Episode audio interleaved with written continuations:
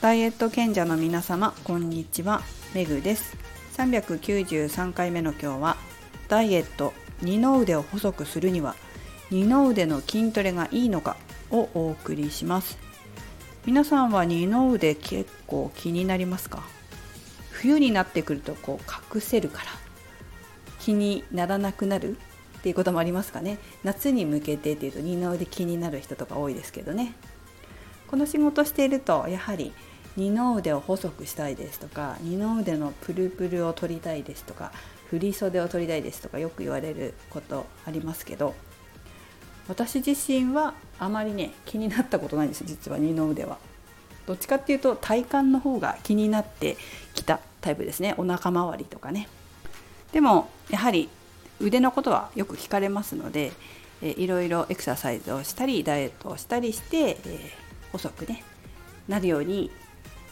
運動処方しております。でですね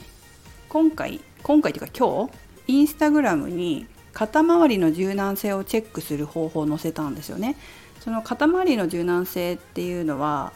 実は腕の太さにも関係してきたりすることがあるんですよ。で意外と腕が太くてっていう方で肩周りの柔軟性がすごい低い方がもいらっしゃったりするので是非気になる方はインスタでチェックしてもらいたいなっていうふうに思うんですけど何しろ結構あの二の腕が太いから二の腕の筋トレしてますみたいな方って、えー、たまにいやよくいらっしゃるんですけどそれ本当にあなたの腕細くするかなと思ったりとかもするんですよね。あのフィットネスクラブだかだとこうスタッフの研修的な初心者研修みたいな感じでまあ割と表層筋のトレーニングの方法っていうのはだいたいスタッフ習うんですけど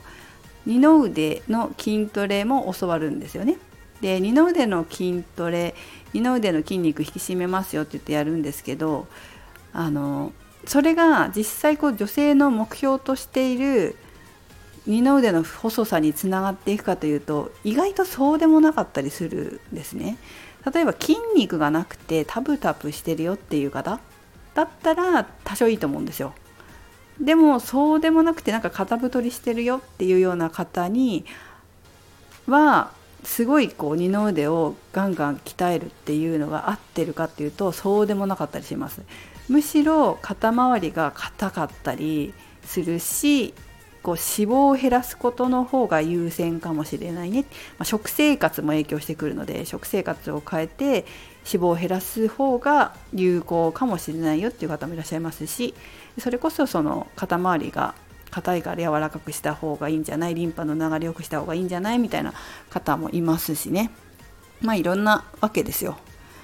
なのでそのその人に合ったやっぱり二の腕の細く仕方っていうのはあるかなっていうふうには思います。ただあの一般的な肩の周りの筋肉の柔軟性っていうのは見ておくといいかなっていうふうに思うので誰でもできるチェックの仕方ですから是非皆さんも確認してもらえたらいいかなと思います特にデスクワークの方とかね、え結構肩凝る方もいらっしゃると思うんですけど、えー、血流が悪くなってたりとかしますで同じ姿勢をしているとその筋肉が硬くなってしかも弱くなっていきます。そうするとさらにこう筋肉の筋ポンプの作用も少なくなって凝りが生じたりむくみが生じたり脂肪がつきやすくなったりもします。そしてその今日インスタにも上げた動画にちょっと含まれてるんですけど二の腕の筋肉ってまあ、腕の前の筋肉もそうなんですけど肩甲骨にもつながってるんですよ。でそういった影響、まあ、肩周りの柔軟性の欠如から二の腕の方にも影響がいくということがありますので、えー、ぜひねその柔軟性チェックの方もしてもらえたらいいなと思います。えー、ちなみにですね私は今はあの動画見てもらうと分かるんですけど両手がつくんですよちゃんと背中で。つくんだけれども実は二十歳までは全くできませんでした。この放送を最初の方から聞いてくださってる方はどこかで私話したかもしれないんですけどダンスを始める二十歳ダンスを始めた二十歳より前はすっごい体硬かったんですよ本当に恥ずかしいぐらい体硬くて全く背中で手が触る指が触るなんてこと背中で指を触れることなんてできなかったぐらいなんですね。でだけどそれ結構ダンスで恥ずかしいんですよやっぱり柔軟性も問われますよねダンスってなのでこう開脚してベタっとついたりとか背中で手回して指触ったりとかそういう柔軟性のストレッチもするんですけど全くできなくてすごい恥ずかしかったんで一生懸命練習したんですよ私。なので、まあ、今できるようになってるっていう感じですのでもしね自分がつかなかったとしても諦める必要はないのでコツコツと肩周りの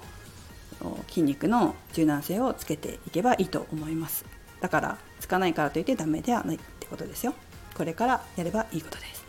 そしてですね、えーと、次回は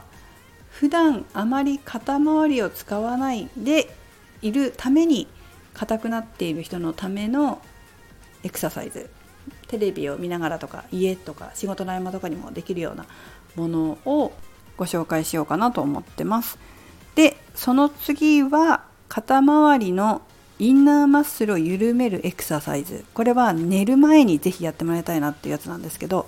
それをご紹介しようかなと思います、えー、ぜひ興味があればインスタの方もフォローしてチェックしてみてください。それではメグでした。